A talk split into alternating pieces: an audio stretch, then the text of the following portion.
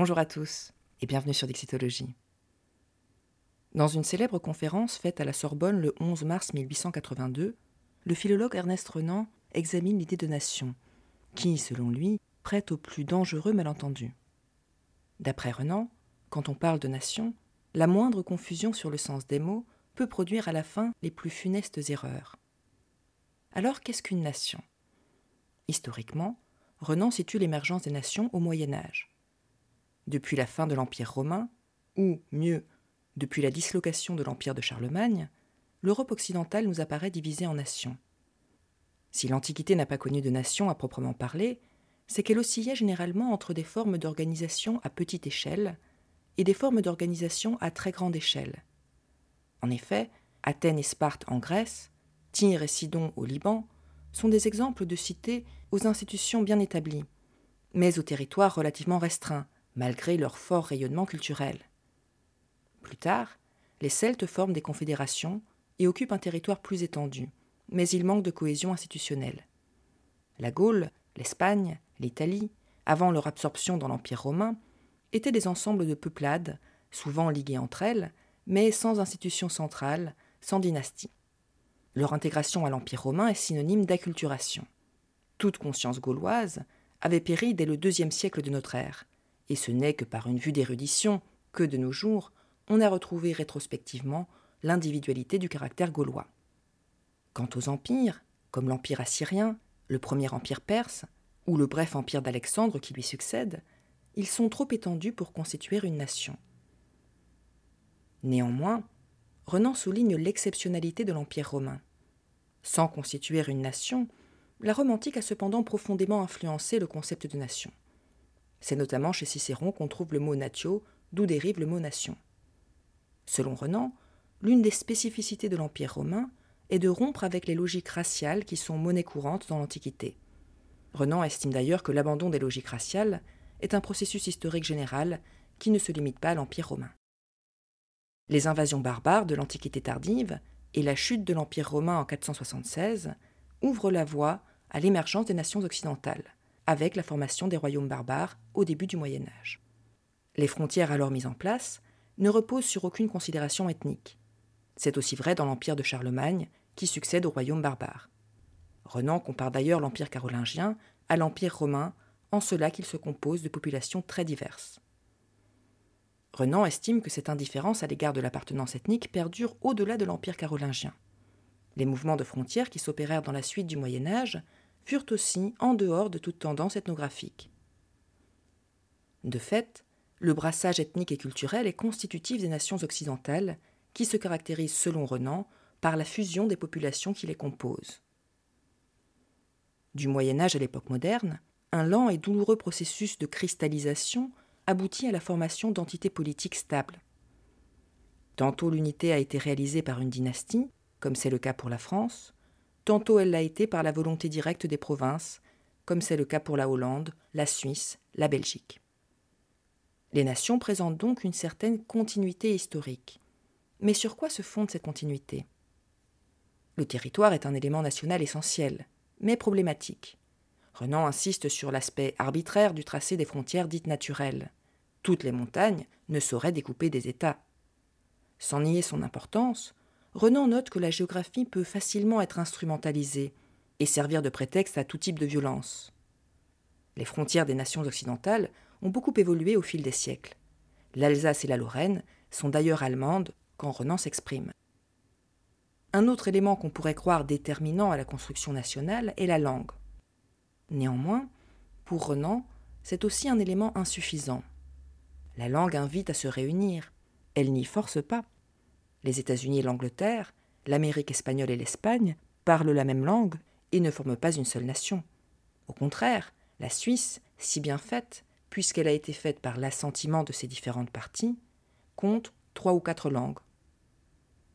Accorder trop d'importance à la langue et à la culture comme facteur de cohésion nationale serait une erreur dangereuse.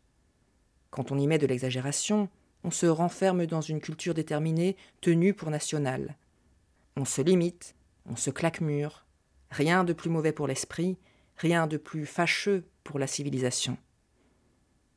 Renan met aussi en garde contre l'erreur qui consiste à confondre la langue et l'appartenance ethnique. Ces deux erreurs, surestimer l'importance de la langue d'une part et confondre l'appartenance ethnique et linguistique d'autre part, conduisent à une vision étroite et archaïque de ce qui fait une nation. C'est surtout aux historiens allemands et au pangermanisme émergent, très en vogue en Allemagne, que Renan s'oppose. En effet, le pangermanisme est un mouvement politique qui revendique l'unité de tous les germanophones d'Europe au sein d'une grande Allemagne. Le pangermanisme appuie sa conception de la nation sur l'idée de race et le droit du sang. Or, pour Renan, l'ethnographie n'a pas sa place en politique. C'est là une très grande erreur qui, si elle devenait dominante, perdrait la civilisation européenne.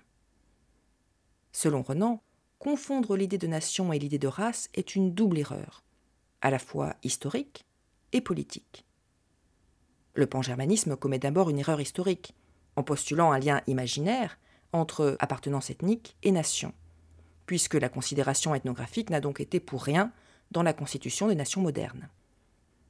Le pangermanisme commet une deuxième erreur, en faisant de l'appartenance ethnique un enjeu politique. Plus qu'une erreur, il s'agit là d'une instrumentalisation de la recherche scientifique au service d'intérêts politiques. Cette instrumentalisation politique est d'autant plus problématique qu'elle tend à essentialiser des différences qui sont des constructions sociales et non pas des différences biologiques. L'histoire humaine diffère essentiellement de la zoologie. En dehors des caractères anthropologiques, il y a la raison, la justice, le vrai, le beau, qui sont les mêmes pour tous. En 1882, Renan récuse donc catégoriquement la conception pan-germaniste de la nation, qui prétend fonder la communauté nationale sur la langue et l'appartenance ethnique. Ni la langue, ni la géographie ne suffisent à former une nation. Notons au passage que pour Renan, la religion ne saurait non plus offrir une base suffisante à l'établissement d'une nationalité moderne. En effet, la religion est devenue chose individuelle. Elle regarde la conscience de chacun. Mais alors, sur quoi se fonde une nation? Eh bien, selon Renan, la nation est avant tout un principe spirituel, une forme de savoir-être ensemble. Elle repose sur deux choses. L'une est la possession en commun d'un riche legs de souvenirs. L'autre est le consentement actuel, le désir de vivre ensemble. C'est la volonté commune de faire peuple qui fait la nation. Avoir fait de grandes choses ensemble, vouloir en faire encore, voilà les conditions essentielles pour être un peuple. Car pour Renan, l'existence d'une nation est avant tout une question de choix. Il y a dans l'homme quelque chose de supérieur à la langue, c'est la volonté. La volonté de la Suisse d'être unie malgré la variété de ses idiomes est un fait bien plus important qu'une similitude souvent obtenue par des vexations. Pour Ernest Renan, le véritable capital social sur lequel on assied une idée nationale, c'est une histoire partagée et la volonté d'un avenir en commun. Renan définit ainsi la nation comme une conscience morale. C'est la volonté de vivre ensemble durablement qui constitue pour Renan le principe au fondement de la nation. Car seule la volonté des hommes peut légitimer et fonder en droit le concept de nation. Nous avons chassé de la politique les abstractions métaphysiques et théologiques. Que reste-t-il après cela? Il reste l'homme, ses désirs, ses besoins. La nation moderne est une construction politique. Elle est susceptible d'évoluer à mesure qu'évoluent les désirs et les besoins humains. Les volontés humaines changent, mais qu'est-ce qui ne change pas ici-bas? Les nations ne sont pas quelque chose d'éternel. Elles ont commencé, elles finiront. La Confédération européenne probablement les remplacera. Mais telle n'est pas la loi du siècle où nous vivons, nous dit Renan en 1882. La nation n'est donc pas un horizon indépassable. Plutôt que de s'enfermer dans un nationalisme étriqué, Renan revendique un humanisme universaliste.